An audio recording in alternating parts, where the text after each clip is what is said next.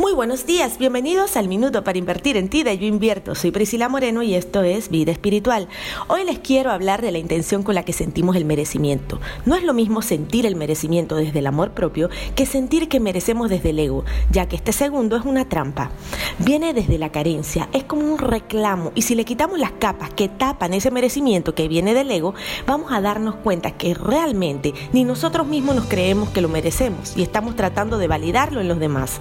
Sin embargo, cuando el merecimiento viene desde el amor propio, viene del trabajo que hemos hecho en nosotros mismos para ser mejores como ser humano. Es un merecimiento genuino.